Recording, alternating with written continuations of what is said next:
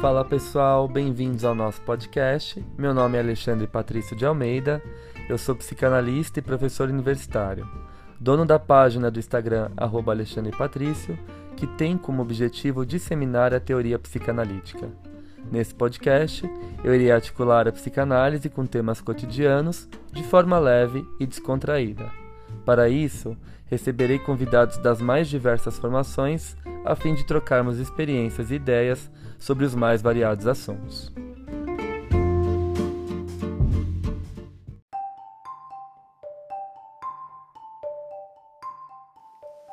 Passando para avisar vocês que esse episódio foi gravado em forma de live na minha página do Insta. Com o intuito de fazer a psicanálise circular ainda mais, decidi compartilhar a gravação aqui no nosso podcast. Espero que gostem.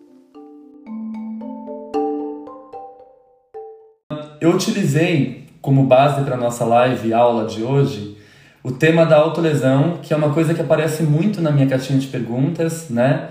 Uh, uma prática muito feita pelos adolescentes, por pacientes que se enquadram ali no diagnóstico psiquiátrico borderline ou limítrofe.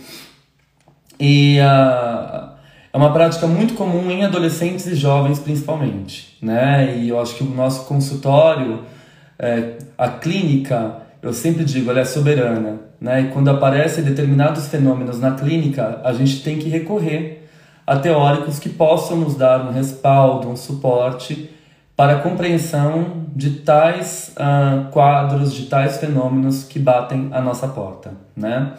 Então, um fenômeno muito comum é o fenômeno da autolesão. Né?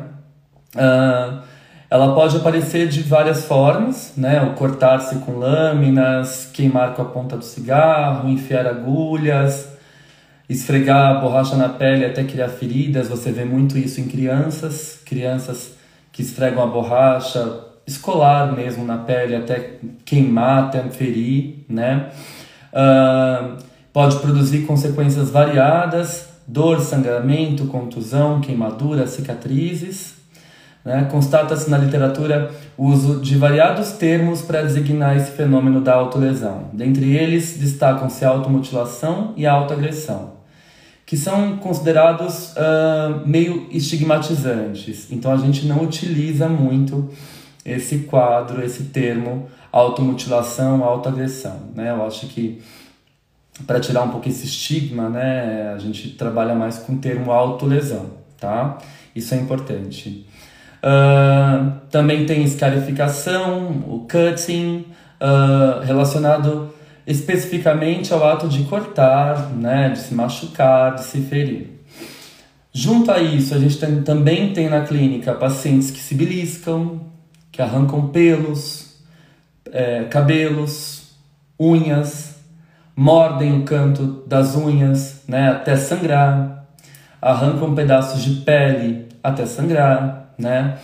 E isso vai muito mais além do que uma neurose obsessiva, do que uma compulsão à repetição, do que a manifestação da pulsão de morte. Eu sempre falo isso na clínica, né? Eu falo, ah, o Freud, em 1920, além do princípio do prazer, ele cria um conceito bárbaro, né? O conceito talvez mais difícil de ser compreendido, que criou um, foi um divisor de águas na psicanálise, que foi o conceito de pulsão de morte. Né? Ele fala que tem algo que vai além do princípio do prazer, que joga aquele sujeito, aquele indivíduo, para o estado zero de tensão, né? para o estado de nirvana, a busca ao estado do inorgânico.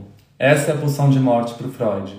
Então, de repente, criou-se na comunidade uh, psicanalítica uh, psicanalistas que aderiram a esse conceito veemente, defendendo ele com unhas e dentes, e outros que simplesmente negaram. Né? Winnicott, por exemplo, não trabalha com o conceito de pulsão de morte. Ele fala que esse foi o maior erro do Freud e da Melanie Klein, por exemplo. Né? Então, se a gente tem uma clínica que não trabalha com o conceito de pulsão de morte, a gente tem um manejo, uma interpretação, uma escuta completamente diferenciada da clínica Freud-Kleiniana. Né? E lacaniana também, porque o Lacan vai dizer que a única pulsão que existe é a pulsão de morte. Né? Então, uh, como pensar essa prática de autolesão uh, sem justificar, tomando como referência central a pulsão de morte. Ah, fulano faz isso porque é pulsão de morte, né? Meio que popularizou. Tá, é pulsão de morte, mas como lidar com isso na clínica? Interpretando, um, jogando insights, fazendo intervenções. É, e, e o fenômeno se justifica pura e simplesmente pela manifestação da pulsão de morte? Seria só isso? Né? Tem algo a mais? E para utilizar esse algo a mais, eu vou, eu vou usar como referência uh, um psicanalista que eu sempre falo muito dele aqui, e agora ele está super em alta em pesquisas de mestrado, doutorado. Tem um grupo de pesquisas brasileiros, brasileiro Sandor Ferenc, né? É o Ferenc, o autor que eu vou falar, o psicanalista húngaro, discípulo do Freud, genial, super fiel ao Freud. Acabou morrendo precocemente por conta de uma anemia perniciosa em 1933, né? Foi uma grande perda para o campo psicanalítico e ele acabou sendo difamado aí na psicanálise, criou-se um boato de que ele morreu louco. Né? Esse boato foi criado pelo Ernest Jones, que tinha muita inveja da relação do Ferenczi com o Freud. Né? Então, por muitos anos, o Ferenczi ficou esquecido. Mas as contribuições dele, hoje a gente tem, publicado pela editora Martins Fontes, as obras completas de Sandor Ferenczi, né? volume 1, 2, 3 e 4. Uh, e tem também o Diário Clínico, que infelizmente está esgotado, vocês acham em sebo, ou às vezes aí na internet acham os PDFs, tá? É, então, e tem o livro também dele, o Talassa, que é um livro bastante complexo, é, bem difícil de entender, enfim, mas muito importante para compreender a obra dele num todo, tá? Uh, de acordo com a quinta edição do DSM-5, a autolesão ela pode desempenhar três funções que não são excludentes entre si, muito pelo contrário. Elas são complementares, elas não se anulam, elas servem para lançar um olhar muito mais abrangente sobre o fenômeno da autolesão. Né? Em primeiro lugar, ela é realizada com a finalidade de aliviar sentimentos, emoções ou pensamentos de cunho negativo, como ansiedade, tensão, tristeza, raiva, tédio, autocrítica, culpa.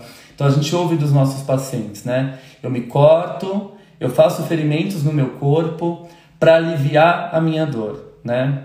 Para aliviar essa angústia, essa ansiedade, essa culpa, essa tristeza, né? Uma segunda função é opostamente a de induzir uma sensação de prazer, uma espécie de barato, né? Tal como se consegue atingir com o uso de certas substâncias. Então, você tem adolescentes que falam, ah, me corto porque me dá um prazer danado, eu sinto um barato nisso. Você vê um outro discurso, né?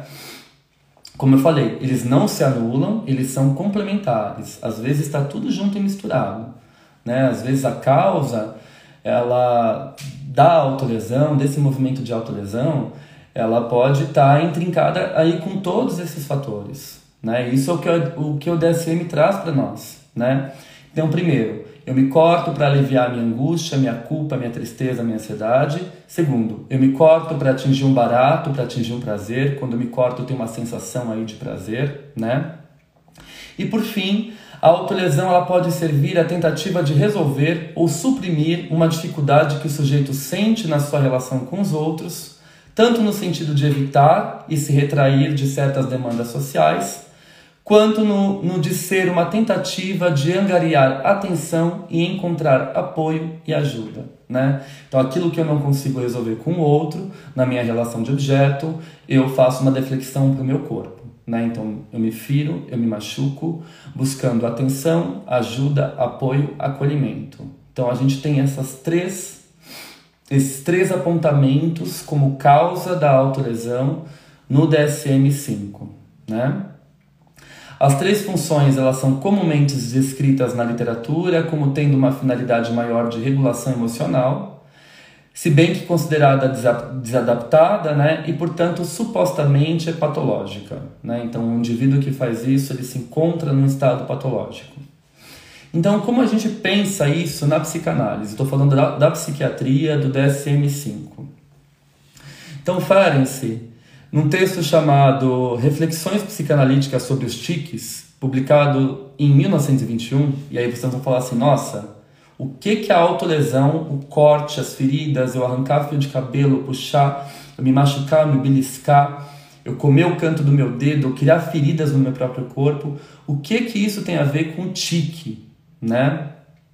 Bom, ele vai trazer uma contribuição muito importante para nós nesse texto, né? Ele nesse texto, é, Reflexões Psicanalíticas sobre os Chiques, que é de 1921, uh, o Ferenc ele vai falar dos chiques, obviamente, como um, um, um fenômeno de descarga corporal prazerosa, né? Então tem uma, uh, uma um prazer nesse estereótipo, né? Nesse fenômeno compulsivo, né? Nesse hábito uh, sintomático, né? Então ele vai dizer assim. Uh, o próprio autor confessa que ele não faz distinções claras entre um tique e uma estereotipia, né? E nem entre ambos e um ato compulsivo, um ato sintomático ou o hábito de roer e morder as unhas ou de arrancar os cabelos, né? Uh, acontece que em seu texto sobre os tiques, o Ferenc não trabalha com categorias e nem com a ideia de estrutura. Isso é fundamental na obra ferenciana. Eu estava trabalhando hoje lendo um texto chamado Transferência e Introjeção, de um texto mais antigo dele, e que está no volume 1 das obras dele, e quando ele vai apresentar o conceito de introjeção, e ele fala: a introjeção não é um fenômeno só de pacientes neuróticos, né, que introjetam objetos no seu psiquismo. É também de pessoas normais, a gente está o tempo todo introjetando partes do mundo externo no nosso psiquismo. E daí acontece então um processo identificatório, né? A gente começa introjetando nossa mãe, né, por necessidade fisiológica, o mamar, colocar para dentro esse leite que eu preciso, né? Então eu introjeto essa mãe, esse objeto desse mundo externo. Então eu vou tendo um eu mais dilatado, né? Então, ele traz essa ideia de um eu mais dilatado. O Ferenc, ele rompe os limites da patologia e da normalidade. Né? Indivíduos saudáveis, normais, podem ter práticas de autolesão. Né? Então ele não enquadra e não põe em categoria. Essa visão do autor é muito enriquecedora para a gente pensar um psiquismo mais flexível, mais poroso, um eu mais poroso né? um eu mais dilatado, um eu que pode ter aí momentos de equilíbrio, de sustentação, de, de períodos neuróticos, mas um eu que também pode ter momentos psicóticos, né? momentos de desequilíbrio, de desorganização. Tá? Ele não coloca divisões nítidas que separam os diversos fenômenos, mas os concebe distribuídos e dispersados ao longo de um contínuo, né? O tique é rápido como um trovão. Né? E a catatonia é imóvel como uma pedra. Né? Quando você tem um estado de catatonia perante uma experiência traumática, você fica ali imóvel, catatônico. Né? E o tique é rápido. O tique é uma reação ali no corpo que você desenvolve uma piscada forte, alguma coisa, perante uma experiência traumática. Então, o trauma ele vai estar sempre é, sendo a base da teoria ferenciana. Isso é fundamental. O Ferenc ele revisita o trauma várias vezes na sua obra. Né? Então ele vai dizer: o tique se repete mecanicamente e não é considerado algo acidental, né? ainda que não seja voluntário. Né? Ah, é, é, tem um motivo aí, é uma descarga. Né? Em outras palavras, é, existe uma descarga do corpo imediata como um trovão perante alguma pulsão ali que precisa ser satisfeita, algo que foi visto, presenciado na experiência traumática e não encontra uma descarga, então vai encontrar descarga através do tique. Uh, e aí ele vai chamar essa perspectiva dele de fazer essa ligação com o corpo e essa parte do corpo que recebe essa descarga, que sente o prazer, de fisiologia do prazer, né? Que começou a ser desenvolvido por Ferenc no início da Primeira Guerra Mundial e atingiu seu clímax, o seu clímax dez anos depois na publicação de Thalassa, quando ele vai falar da fisiologia do prazer. A fisiologia do prazer representou sua tentativa mais radical de conceber, com base na teoria e na clínica psicanalítica, por um lado, e na biologia, por outro, uma forma alternativa de entender o corpo e seu funcionamento tendo como eixo norteador a dimensão do prazer, né? Então, o tique, o gesto, a repetição, não é só uma manifestação da pulsão de morte. A gente pode falar que é uma manifestação erótica, né, de eros. O corpo como uma descarga de prazer. O corpo que bordeja ali os limites da pulsão prazerosa. Né? O indivíduo, quando come o canto da unha, quando se machuca, quando arranca um fio de cabelo, não é uma repetição pura e simplesmente mortífera, né? inorgânica. Tem uma descarga prazerosa ali, né? tem uma, uma, um eros envolvido, essa fisiologia do prazer que o Ferenc vai dizer. Né? Então é interessante a gente pensar uh, nesse conceito de fisiologia do prazer. Sob o viés de utilidade, nunca na dinâmica do prazer, né, na qual pode estar envolvidos, a gente começa a compreender aí o corpo como um, um objeto que serve para dar vazão a essa descarga, né? Por mais estranho que isso possa parecer, basta pegar o exemplo da autolesão para nos darmos conta de que é possível, por meio da violência contra uma parte do corpo sexualmente anódina, produzir uma verdadeira sensação de prazer. Ferenc chega a falar de uma verdadeira experiência de orgasmo, né? nesse texto dele de 21. Então ele fala que tem essas partes do corpo que recebem essa descarga, né, que fazem esse limite entre o biológico e o psíquico, uh, que fazem essa junção, que bordejam o biológico e o psíquico, né? Até porque isso é bastante o Freud. O Freud vai falar o eu é um eu corporal, né? Quando ele vai criar a segunda tópica. É interessante a gente pensar que essa, esse ato de autolesão ele provoca um prazer, um prazer até mesmo uh, que beira o orgasmo, né? Por isso o indivíduo repete, né?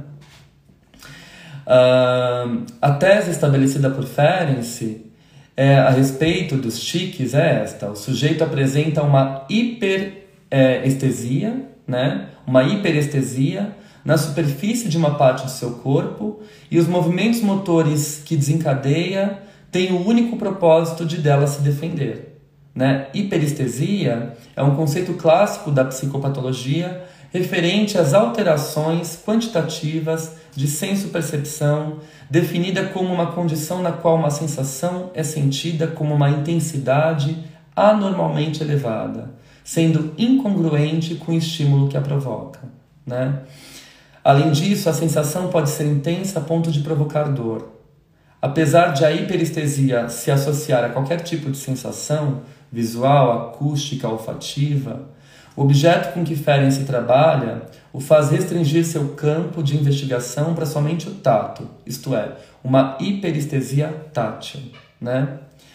Então, observa-se de saída que sua tese implica nada menos que desenvolver, para além de uma concepção particular sobre o corpo, uma psicanálise das sensações e das superfícies. Né? Uh, então, se a gente parar para pensar na estrutura do tique como algo que representa um prazer, uma descarga de prazer, o movimento de autolesão ele também pode ser interpretado e visto por esse âmbito. Né? O indivíduo que se corta, que se machuca, é, como uma descarga de prazer. Né? Tem uma, uma hiperestesia naquele local e ele vai provocar ali uma ferida, uma fissura, porque isso lhe proporciona um prazer, né? Ah, como o Ferenc diz, uma fisiologia do prazer, né? E isso é facilmente explicado também se a gente levar em consideração a teoria do narcisismo do Freud, né? O Freud, quando ele vai falar do narcisismo, ele compara o narcisismo à dor de dente, né? Ele fala assim, o cara quando está com dor de dente, ele não quer saber do mundo externo, é como se toda a sua vida tivesse concentrado no buraco do dente, né? No buraco do seu molar. Quando alguém sofre uma dor corporal muito forte, ele é de tal maneira absorvido por essa condição que retira toda a sua libido e seu interesse do mundo. Né? No buraco de seu molar, diz o poeta, né, que sofre de, é, dor de dente, se concentra a sua alma. Né? No buraco de seu molar se concentra a sua alma. Então existe um movimento também narcísico. Eu retiro o interesse do mundo externo e descarrego nessa parte do meu corpo. Existe também um investimento autoerótico, né? Interessante a gente pensar nisso. A hiperestesia de uma parte do corpo, base dos chiques, encontra sua explicação na retração narcísica da libido para aquele locus específico, como, por exemplo, a dor de dente, né? Então aquela parte do corpo ali que eu preciso descarregar a minha energia, que eu preciso sentir um prazer, né? Então eu faço aquele comportamento repetitivo em prol dessa hiperestesia, né? É um depósito de excitação pulsional, né? Que a maneira de uma nova pulsão passa a produzir tensão e exigir medidas para escoá-la, ainda que o objeto provocador do trauma não esteja mais presente, né? Então é interessante. Como que eu escoo, como que eu dou vazão a toda essa carga pulsional que sofre essa hiperestesia, né? Ferindo, machucando, cutucando, puxando, abrindo feridas, né? Cortando, ok? Uh, para Ferenczi, existem quatro técnicas motoras para a gente lidar com a dor. E aí a gente vai poder começar a entender melhor esse mecanismo de autolesão. Ele vai dizer o seguinte: todas elas seriam protótipos de uma série de tiques. A primeira consiste em simplesmente escapar da dor como quando a nossa mão se afasta de algo muito quente. Então você coloca a mão em algo quente, queimou, você tira, né? A segunda técnica baseia-se em atacar a fonte da dor. Em vez, de, em vez de afastar o braço, golpeia a superfície quente com toda a força, né? Ah, então tem pessoas, por exemplo, que o dente está doendo e elas mordem ainda mais o dente para sentir a dor ainda mais forte, né? Então parece que eu mordendo, eu estou destruindo aquela dor. Né? Então eu estou com a fogueira aqui do meu lado, tá me queimando, eu bato com tudo na fogueira para tentar derrubar ela de vez e me desvincular dessa dor. Né? Eu posso encostar minha mão e tirar, ou eu posso derrubar esse elemento, esse objeto que me causa dor. A terceira vale-se de voltar a agressão contra si próprio. E aí tem uma ordem mais narcísica. Né? Se temos como exemplo desta última forma, diferem-se os tiques de coçar, muito comuns, e o tique que consiste em infligir uma dor a si mesmo, o que na esquizofrenia converte-se numa tendência para automutilação. Né? Então, esse tique de coçar, que a gente vê muitas pessoas que se coçam, se coçam até abrir a ferida, né? ou espremem o rosto até o rosto ficar todo marcado, é uma forma também de dar vazão à dor, né? Eu volto a agressão para o meu próprio eu, né? E nesse sentido, eu dou uma vazão, eu dou um escoamento à minha dor, né? Uh, a quarta técnica, por fim, é representada pelo fenômeno de flexibilidade séria, apresentada por certos quadros de catatonia. O sujeito deixa o seu corpo ser modelado ao bel prazer do objeto, não impondo a ele nenhum tipo de resistência. Né? Então, uma das formas de lidar com a dor é você se submeter ao prazer do objeto, do outro. Você fica ali no estado catatônico e você se deixa moldar pelo outro. A gente vê muito isso em relacionamento abusivo, né? Você reluta, você tenta empurrar, você volta a dor para o próprio eu. Muitas vezes, num relacionamento abusivo, todo o sofrimento que você sofre com o outro, você faz com você mesmo, você se machuca, você se autodeprecia, você se põe em rascada, você deixa de cuidar de si. O que, que seria uma autolesão também? Sei lá, começa a se alimentar muito mal, deixa de cuidar da saúde, isso seria uma autolesão, né? Algo extremamente preocupante. Dentro de um relacionamento abusivo, seria uma forma de você dar vazão a essa dor que você vive uh, em contato com esse outro objeto abusador, né? E quando você cansa de todas essas alternativas, você entra no estado catatônico e se entrega ao objeto. E aí o objeto vai fazer gato e sapato de você. Né? Então, aquelas pessoas que você vê, aqueles pacientes que você vê, ou amigos ou colegas, que o, a pessoa vai, humilha, humilha, humilha e ela tá lá. Uhum, sim, é isso. Ela se, ela se permite ser moldada pelo objeto abusador, né? pelo objeto uh, destrutivo. Né? Ela entra num estado de, de catatonia né? e para ela fica indiferente, ela vai ser moldada por aquele sujeito abusador. Né? Então são quatro formas que a gente tem de lidar com a dor. Tá? Bom, na medida em que o tique é a consolidação de uma defesa contra uma sensação hiperestésica sem estar, após um tempo associada a, a um objeto que provoque essa, essa excitação, Ferenc se propõe o um acréscimo à primeira tópica freudiana, é, que foi apresentada na interpretação dos sonhos. Né? Então, Ferenc vai falar, no modelo do aparelho óptico, né, entre o sistema perceptivo e o motor, há uma multiplicidade de sistemas de memória cuja função é associar os traços de acordo com diferentes modos de organização. Um sistema minêmico associa de acordo com a simultaneidade, outro com a semelhança e assim por diante. A memória seria justamente aquilo que diferencia o aparelho psíquico de um aparelho arco-reflexo, uma vez que, ao invés de dar uma resposta automática a um estímulo, estabelece conexões que a cada vez modificam a resposta e são modificadas pelo estímulo. Então, ele amplia a noção de primeira tópica do Freud. Não tem só as marcas minêmicas, não tem só a memória, né, que vão ser reprimidas, que vão ser recalcadas.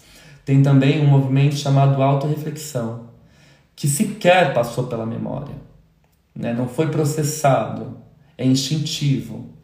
Então, por exemplo, aquilo que nos provoca uma hiperestesia, eu não processo, não é? Eu não estou fazendo isso porque foi recalcado, porque eu passei por um processo e foi reprimido. Passou ali pelas marcas minêmicas, sofre com a barra do recalque, da repressão e vai para o inconsciente. O Ferenc fala que tem processos que não são sequer metabolizados, aquela coisa que você comeu e não digeriu, né? Então não vai além do recalque. Então não dá para justificar o ato de, de autolesão, assumir, ah, ele faz isso porque ele viveu isso na infância. Não, não é nem processado, é automático. Né? É para dar conta de uma angústia naquela hora, naquele momento, ou de uma experiência traumática vivida naquela hora, naquele momento, que o psiquismo não tem capacidade de processar, de digerir. Tá? O Ferenczi amplia a primeira tópica freudiana nesse sentido, que seria esse aparelho arco-reflexo. Né? Uh, bom, e aí é interessante também, o Ferenczi ele vai apresentar um conceito, quando ele vai uh, trabalhar sobre o trauma, né, ele apresenta um, um conceito muito interessante. Em relação às diferentes formas de tique de lidar com a dor aludidas anteriormente, a terceira é o que mais nos interessa, né? Ou seja, provocar ferimentos próprio, no próprio corpo, aproximando-se assim do fenômeno de autolesão. Então, Ferenc vai falar sobre isso. Contudo, é no mínimo curioso Ferenc declarar que se pode aliviar uma dor agredindo a mesma parte do corpo de onde provém essa sensação. Então eu lembro, quando eu era pequenininho, eu tinha muita agonia de, de cortar a unha do pé. Não era qualquer pessoa que podia cortar a minha unha do pé. Alguma coisa ali tinha uma hiperestesia que eu não dava conta. E aí, quem cortava a unha do meu pé era minha tia.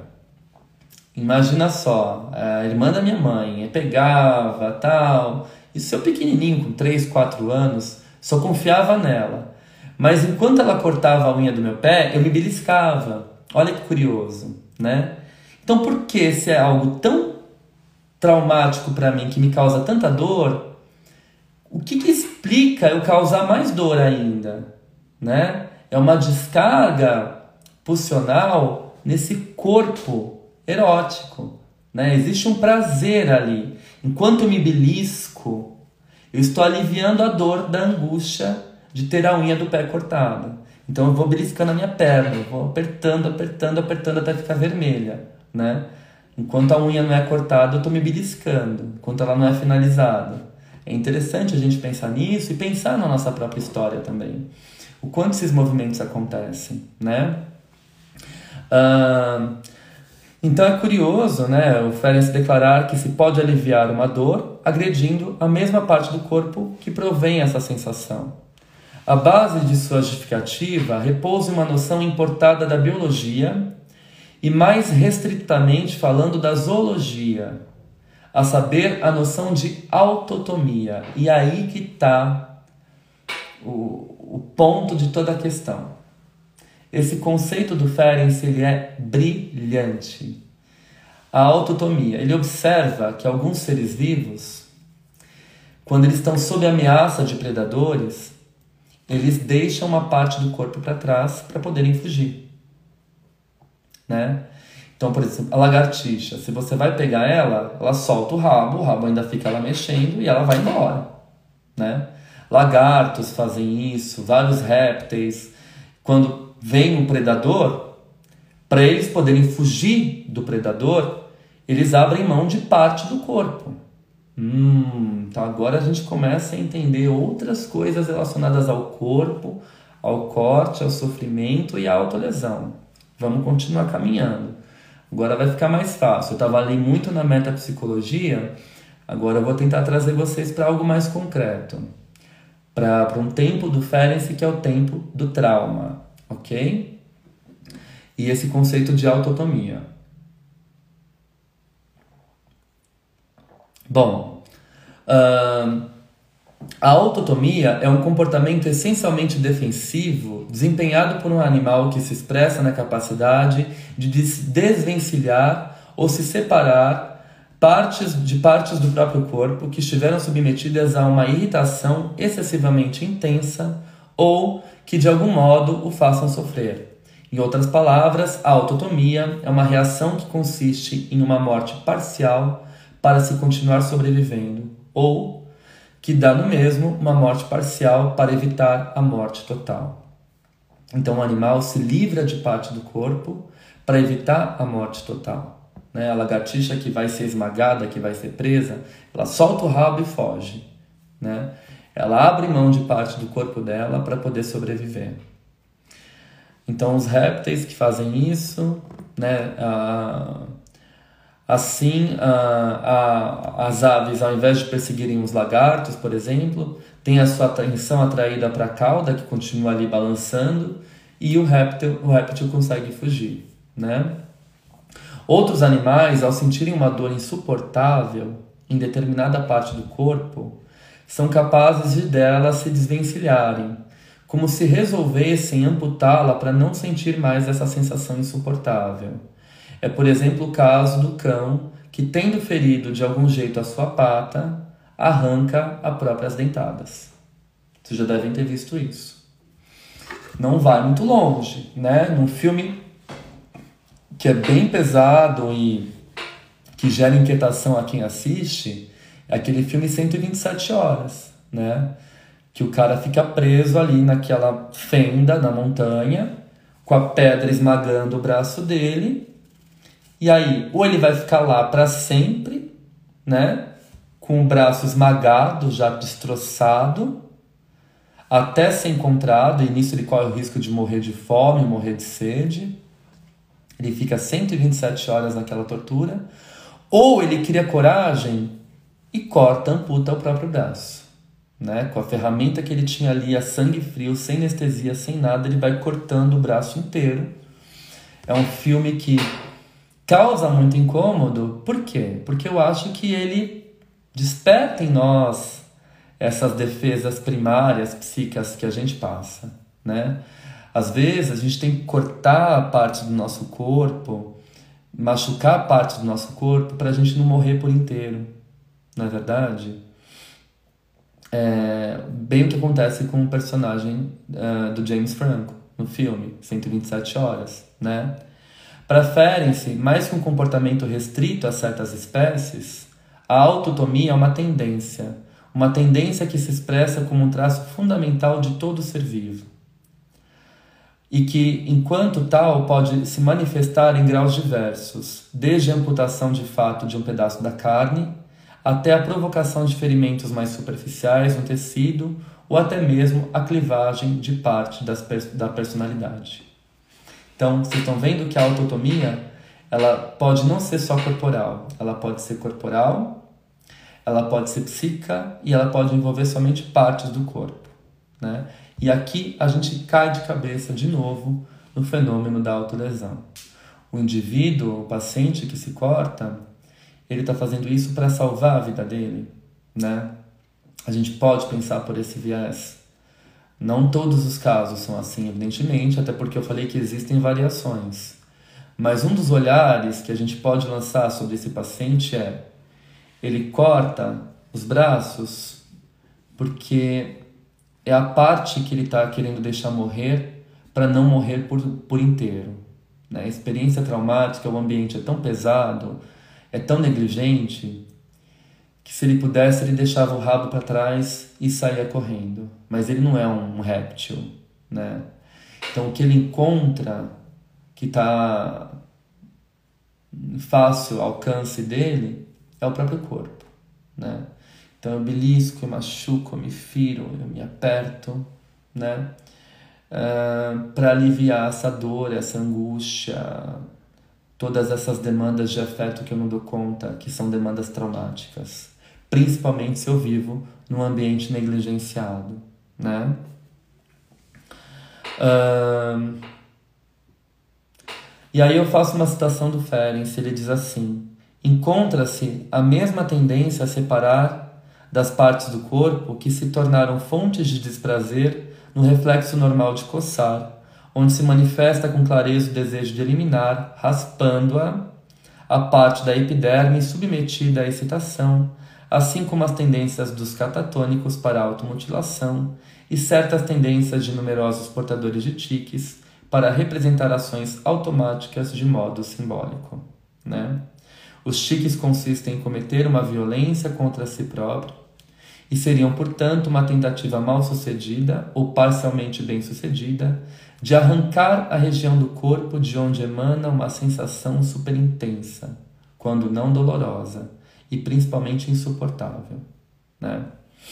Em romper perturbações de uma coriza, por exemplo, quando a gente está com rinite, espirrando, eu tenho rinite. Quando eu acordo com rinite, eu acordo virado num cão, irritadíssimo. Né? Eu falo, esse nariz, vontade de arrancar esse nariz e jogar fora. Né? Você fica esfregando o nariz até ficar vermelho. Então a gente quer se livrar de uma parte desse corpo nosso que machuca, que incomoda, tendo no nosso imaginário, né, de que a gente vai se salvar, vai ter uma vida melhor caso eu me livre dessa parte desse corpo que está me gerando incômodo, né? Que inferno, quero arrancar esse nariz, né? Esse dente está doendo, eu quero arrancar esse dente, eu deixo essa parte para trás, né? Ainda que nem sempre isso ocorra, o tique ele consegue suprimir por algum tempo a sensação hiperestésica, como se a arrancasse, extraísse ou ainda como se desvencilhasse do corpo. Em suma, uma dor em troca da outra, né? Eu acho que o processo de autolesão, ele demonstra justamente isso uma dor em troca da outra. O que eu lembrava, o que eu tinha quando a minha tia cortava as unhas dos meus pés, né?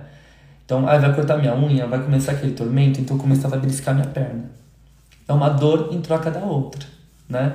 Enquanto doía para mim o cortar as unhas, eu beliscava minha perna, aliviando isso, naquela sensação hiperestésica, né? Descarregando essa dor obtendo prazer através dos meus beliscões, né? Eu tinha um controle, eu desviava a dor do cortar as unhas para a dor do beliscão, né? Essa eu suportava. É, então, interessante a gente pensar nesse processo de autotomia, de alguém que abre mão de partes do corpo para poder sobreviver. E eu acho que isso vai muito de acordo com a clínica que a gente vive, de pacientes que trazem em suas histórias experiências traumáticas e que começam a praticar a autolesão, né? Assim encontra-se uma surpreendente aproximação entre a concepção de Ferenczi sobre a terceira forma de tique e as funções de dita regulação emocional descritas pela literatura atual sobre o fenômeno de autolesão. A autodestruição do corpo busca, por um lado, desvencilhar-se de uma sensação insuportável e, por outro, produzir sensações de prazer. Por isso que as ideias casam, né? Eu quero me desvincular de uma situação insuportável, mas ao mesmo tempo é, a autolesão me produz um prazer muito grande, né? Eu tenho um paciente que toda vez que ele está em situações de escolha, de dúvida, ou por um momento de angústia, eu falo assim, olha, você vai ter que decidir isso agora, né? Tá, tá próximo, esse evento tá chegando, o que você vai fazer? Você vai ou não vai? Aí ele começa. E aí vai roendo os cantos das unhas até ferir, sangra, né? Então é uma forma de largar uma parte, né? E sobreviver com isso. A angústia é tão grande de fazer essa escolha, de enfrentar a vida, de amadurecer, que eu roo parte das minhas unhas, né? Eu faço essa automutilação, eu arranco um pedaço meu para que o outro pedaço possa seguir em frente. Então é um mecanismo de defesa extremamente eficaz e que o sujeito desconhece, porque sequer passou pela barra de recalque, não foi reprimido, não foi memorizado e por conseguinte não pode ser simbolizado. Está muito mais embaixo o buraco, né? Uh, uh, a, a partir dessa autolesão inaugural, né, por exemplo, vamos voltar um pouquinho. Conforme visto para o autor, a origem de um tique é um trauma orgânico, isto é, um ferimento no corpo. E no caso da autolesão, esse trauma não é nada mais que a lesão inaugural que o sujeito provoca em si mesmo através, por exemplo, de cortes desferidos com uma lâmina em seu braço, que é o que a gente vê muito na atualidade. A partir dessa autolesão inaugural, forma-se uma nova pulsão que, marcada no sistema minêmico do eu, passa a exigir a mesma medida de trabalho a cada vez que as circunstâncias a forçam a se atualizar. Então vocês veem que a primeira marca ela não passa pelas barras minêmicas do psiquismo, ela é instintual. O cara vai lá por algum motivo para aliviar a angústia, a ansiedade, pega a lâmina e corta. Isso vai ser registrado na sua memória, vai ter um símbolo, por mais que ele não entenda.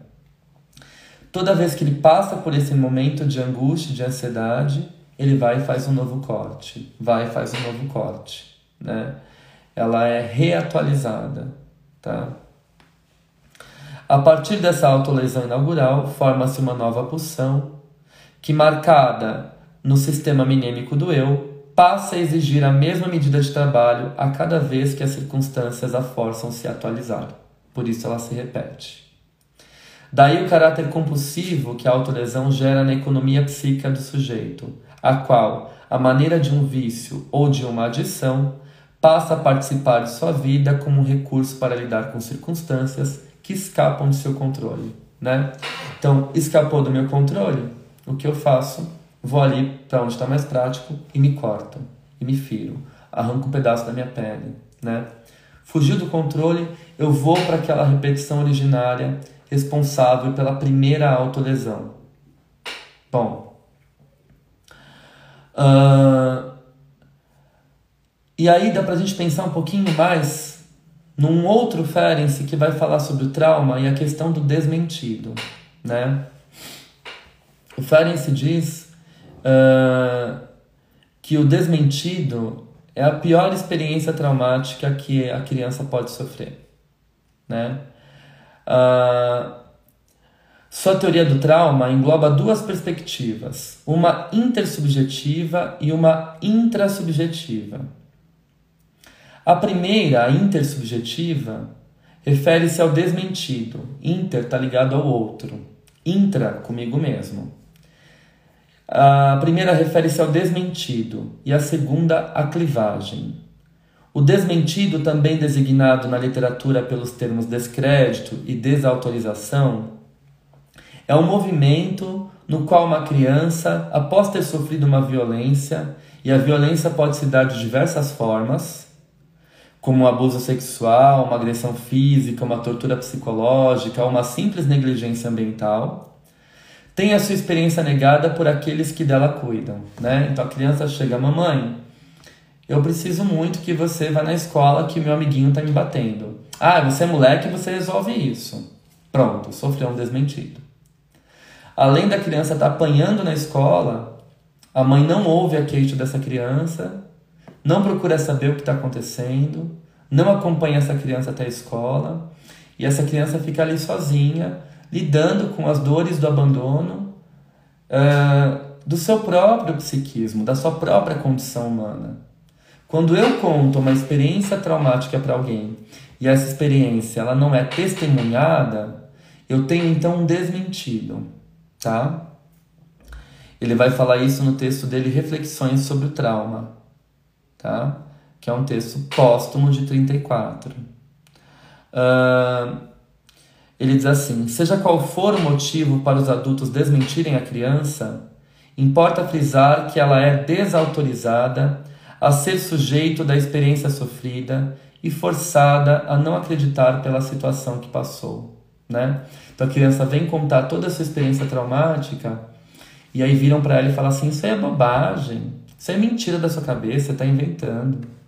Além de passar pelo trauma, a criança lida com desmentido, né? Que tira ela dessa autorização de sentir a experiência traumática. Esse adulto que ela ama, que ela confia, desautoriza a experiência traumática, joga ela no desmentido, né? O grau dessa desautorização é tão brutal que ela perde a certeza não apenas sobre a sua memória. E aí ela começa a pensar: será que é frescura mesmo? Será que eu não estou inventando? Será que esse abuso não aconteceu? Será que esse abuso aconteceu porque eu sou culpado? Né? Começa a vir mil coisas na cabecinha da criança porque ela é desautorizada. Né? Como também sobre suas próprias sensações, mesmo as mais imediatas as mais evidentes, as mais pessoais. Ela perde, em suma, a própria certeza de si mesma. Né? Em trechos de reflexões sobre o trauma, especialmente no seu diário clínico, em breve nós vamos ter um curso de férias sobre diário clínico de Ferenc. Eu vou trabalhar vários trechos de diário clínico e como uh, os registros que ele deixou no diário clínico refletem uh, diversas ressonâncias sobre o trabalho clínico na contemporaneidade. Né? Eu acho que um analista que se dispõe a atender na atualidade, principalmente nesse contexto de desamparo, de abandono e de desmentido, né? Porque a situação do nosso país está caótica, você vai conversar com alguém, a pessoa vira e fala: ah, é assim mesmo, vai melhorar, já passei por isso, né? Então você cai num vazio, você está tendo desmentidos sociais, né? Você não sabe para quem contar a dor e o sofrimento de que tem né, milhares de pessoas morrendo, não tem vacina, você vai procurar alguém para fazer a sua queixa e não tem, né? Não tem alguém que se responsabilize por essa dor. Então a gente tem uma espécie de um desmentido social, né? Eu vou procurar alguém para poder contar a minha dor, a minha experiência de abandono, que eu tô com medo dessa, dessa doença, tô com medo da vacina não chegar para mim, tô com medo do número de mortes.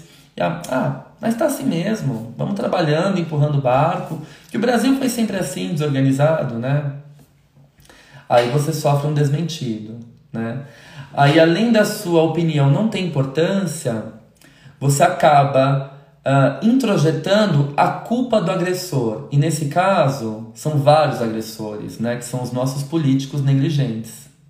Então você vai introjetando a culpa desses políticos negligentes, né? A preocupação que eles deveriam ter com a população, a preocupação com a fome, com os programas de saúde, com as populações mais vulneráveis, tudo isso vai te acometendo. Né? Você vai tomando a culpa que é do outro, porque você sofre um desmentido social. E nesse sentido, o seu eu ele fica completamente estilhaçado, arrebentado, cindido, clivado. Então você não dá conta de dormir, você não dá conta de trabalhar, você adoece, você não quer ler notícia, você não quer ver nada no jornal, porque é difícil sobreviver com os pedaços do eu, não é? E aí você pode se machucar, você pode se machucar de formas mais diretas, como essa que eu estou dizendo aqui, né? Para aliviar a sua dor, você começa a se cortar, se beliscar, ou você começa a não comer, ou você começa a comer muito mal, ou você começa a não cuidar da saúde, não, não praticar exercício físico, você vai se estagnando aí num estado depressivo que foi resultante dessa posição do desmentido, né?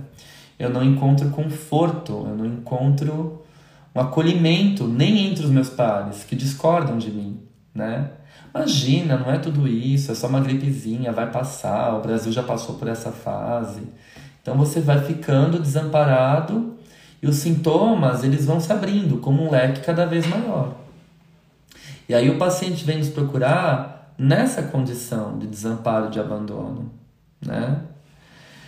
Em alguns trechos uh, de reflexões sobre trauma, especialmente no diário clínico, ambos publicados após sua morte, Ferenczi tenta repetidas vezes formular o que seria insuportável.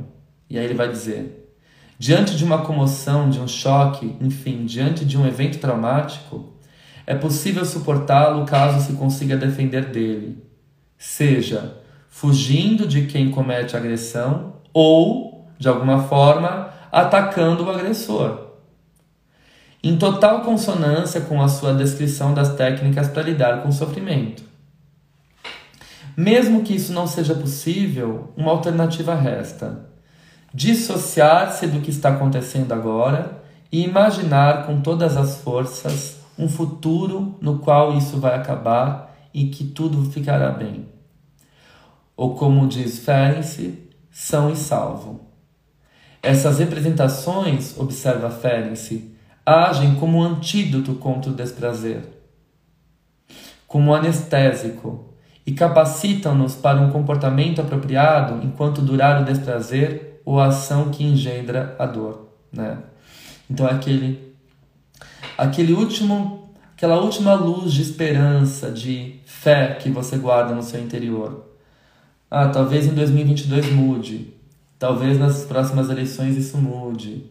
Talvez o Brasil cresça, amadureça. Talvez valha a pena investir um pouco mais nisso, a fé, né? Aquela fé que fica dentro de nós, que dá uma sustentação para o nosso eu não desabar, mesmo frente a situações tão complicadas e tão complexas que nós estamos vivendo na atualidade, de desamparo, de abandono, de descaso de indiferença, né? Uh, elas agem então esse sentimento de fé, ela age como ele age como antídoto, né, contra essa dor, né?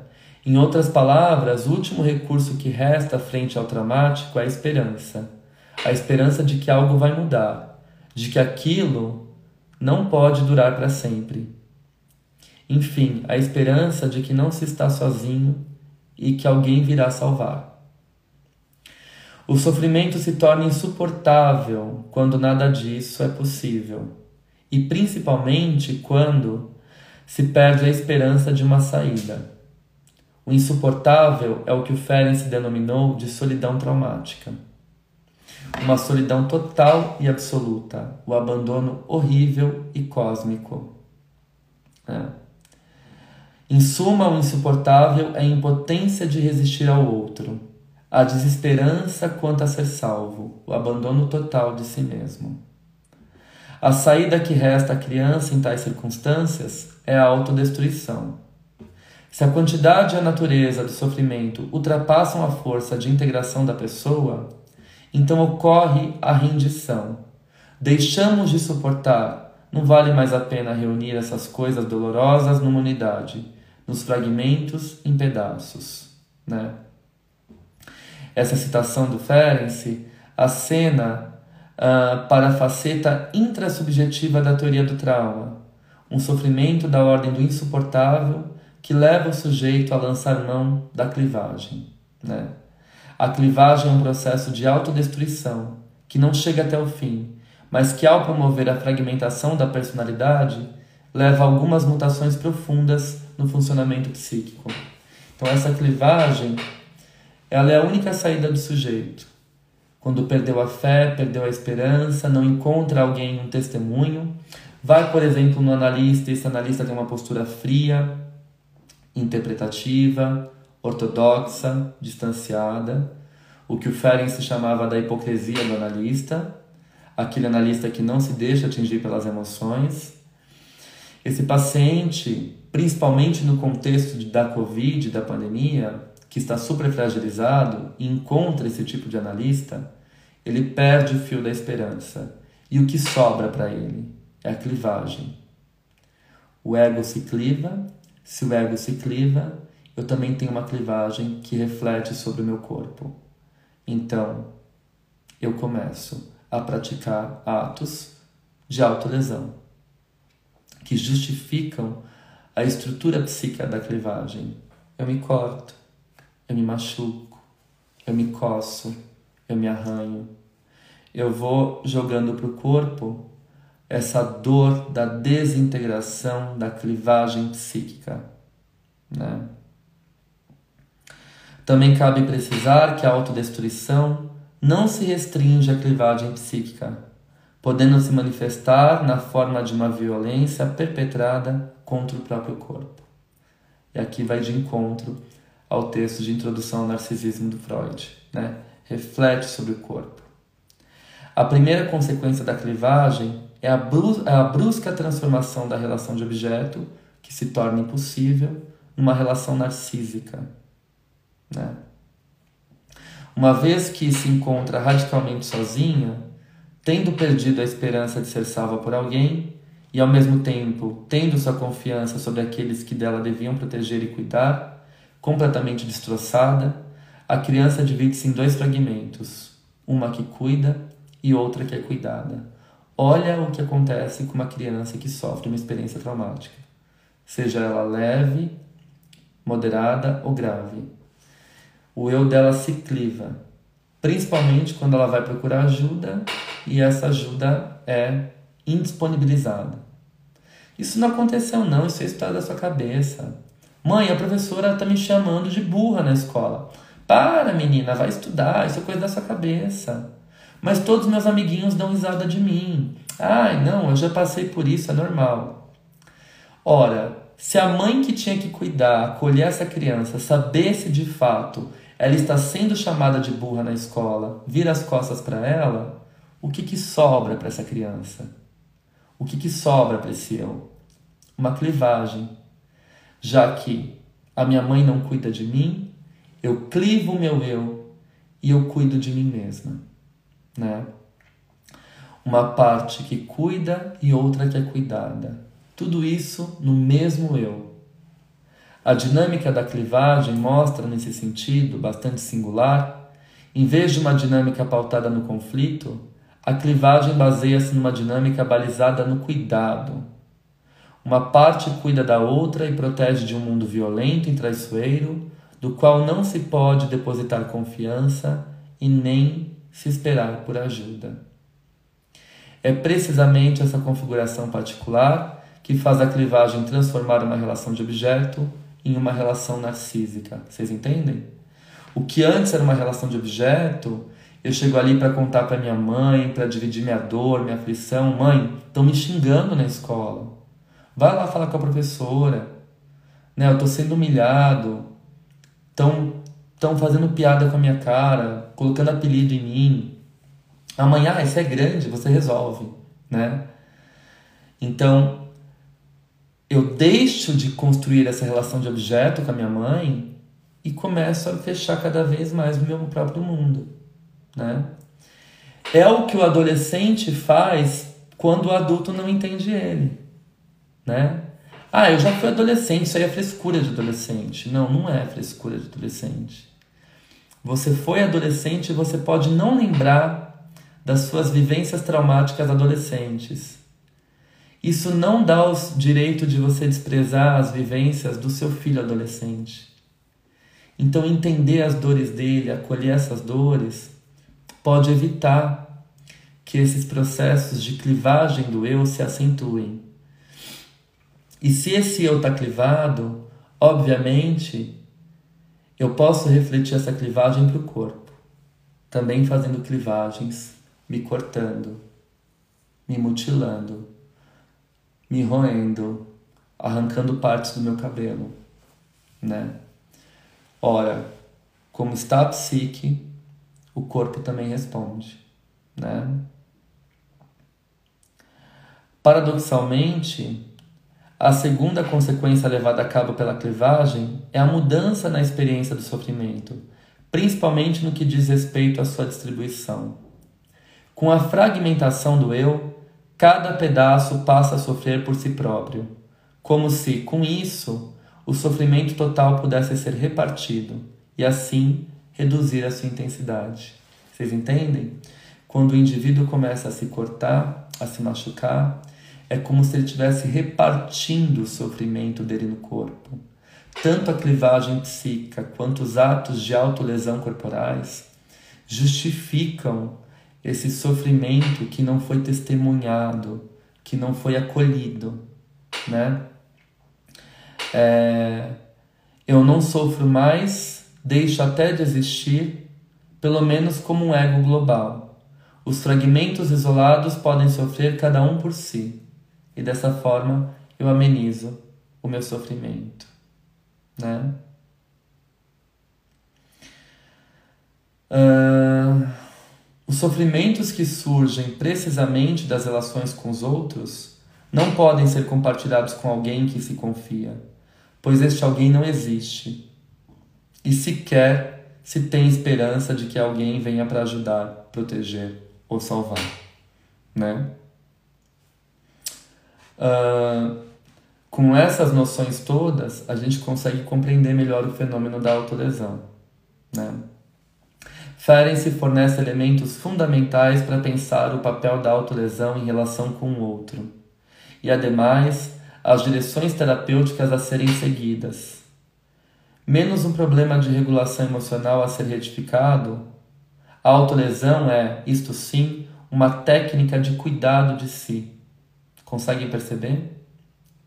Quando eu não tenho alguém que cuide de mim, o meu eu cliva e eu torno a parte que vai ter que cuidar de mim mesmo. Então, olha que linda essa criança com 5 anos madura, troca, toma banho, se troca sozinha. Será que está tudo ok com ela? Por que, que ela cuida dela mesma muito precocemente?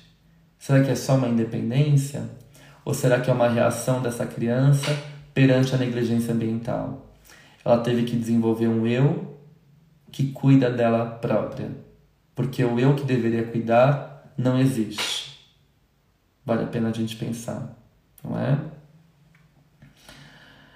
Menos um problema de regulação emocional a ser retificado, a autolesão é, isto sim, uma técnica de cuidado de si, na qual o sofrimento, na medida em que não pode ser partilhado e, portanto, diluído com alguém com quem se confia, encontra uma forma alternativa de se expressar de si para si, na solidão do próprio corpo, na solidão de si próprio.